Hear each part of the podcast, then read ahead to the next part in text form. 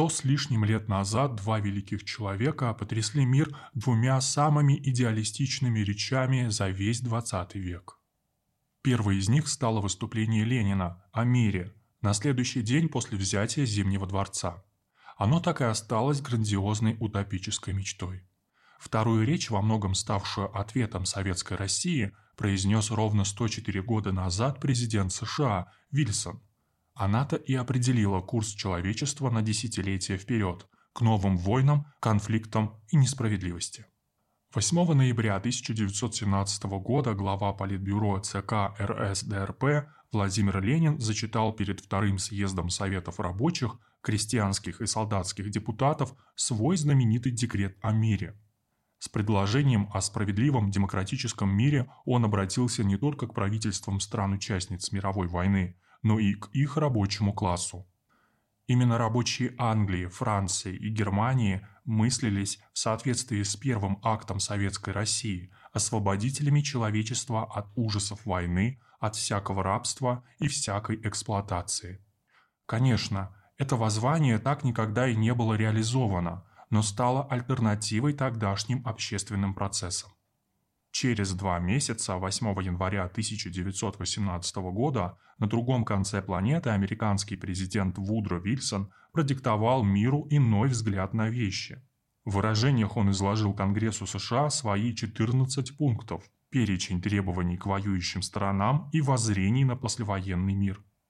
Считается, что именно принципы Вильсона легли в основу Версальского мирного договора, подписанного в июне 1919 года по итогам Первой мировой войны.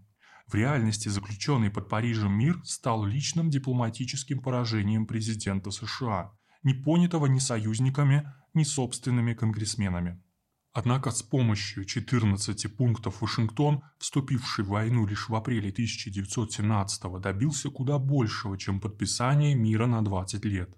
Эти пункты сформировали прообраз Пакс Американо – общепланетарного господства США на основе торгово-экономического превосходства, как над недавними противниками, так и над вчерашними союзниками, включая Россию.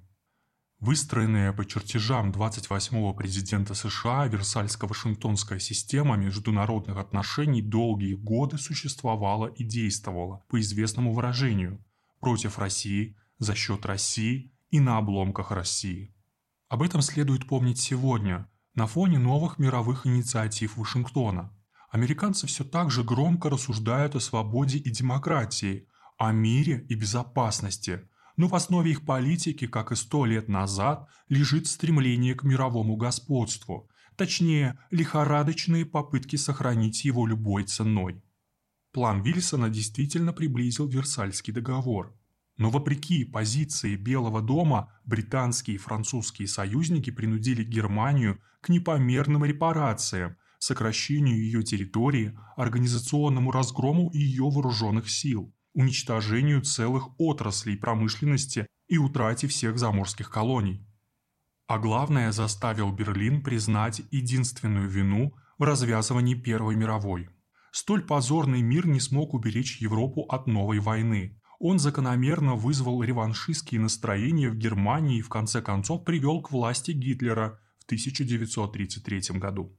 Версальский договор не устроил и американских конгрессменов. В заключительном пункте Вильсона о создании Союза народов они усмотрели угрозу национальным интересам США, поэтому так и не ратифицировали подписанный мир, предпочтя спустя пару лет заключить двусторонний договор с Германией. По той же причине Штаты отказались входить в учрежденную в 1919 Лигу наций. Как именно готовилась та речь Вильсона? Буквально в каждой своей фразе президент США основывался на выводах таинственной организации The Inquiry. Переводится как «исследование» или «запрос», так называлась группа из 150 ученых и исследователей под руководством Эдуарда Хауза, собранная Вильсоном в сентябре 1917 года и в полном секрете подготовившая для него около 2000 научных отчетов, а также порядка 1200 карт. Работа группы заключалась в тщательном анализе политических, экономических и социальных факторов, сложившихся на территории всех воюющих государств, включая союзников США. По сути дела, не Вильсон, а мудрецы из The Inquiry, щедро окормляемые американским капиталом от Джона Рокфеллера до Генри Форда, обозначили контуры Версальско-Вашингтонской системы, которая превратила Америку в экономическую супердержаву переделанного мира, а ее главными соперниками сделала Великобританию и Советскую Россию. Так личный провал президента США обернулся серией побед его страны, Согласившись с требованиями Лондона и Парижа о неподъемных репарациях Берлина и одновременно настояв на сохранении германского суверенитета, Вашингтон заложил под старый свет мину замедленного действия. Сама мысль о мировом сообществе работала на американские цели по перехвату глобальных рынков. В то время, благодаря искусно-варварскому разделу Европы на новые государства, границы которых были прочерчены по-живому на вашингтонских картах, за Инкюри посеялась семена десятков межэтнических конфликтов, обрекших континент на новые войны. Еще сильнее досталось России. Ставка Вильсона на национализм в Европе сработала как прививка от большевистского вируса и создала санитарный кордон против Советской Республики, начиная с уродливого детища Версальского договора – Польши. И все же главными в 14 пунктах Вильсона являлись два чисто экономических принципа – свобода торгового судоходства и снятие любых тарифных барьеров на планете. Оба положения были в первую очередь по морской гегемонии Великобритании, вызывая ярость Лондона. Однако с момента провозглашения 14 пунктов великим идеалистом Вильсоном в 1918 году Америке потребовались долгие 60 лет, включившие еще одну мировую войну с десятками миллионами жертв крушение европейского колониализма и крах золотого стандарта Бреттон-Вудской системы, чтобы создать к концу 1970-х годов подлинный Пакс Американо, основанный на мощи ее авианосных ударных групп и господстве империи доллара. Его главными жертвами вскоре, как известно, стали Советский Союз и социалистическая система хозяйствования, созданные по дерзновенным чертежам автора декрета о мире.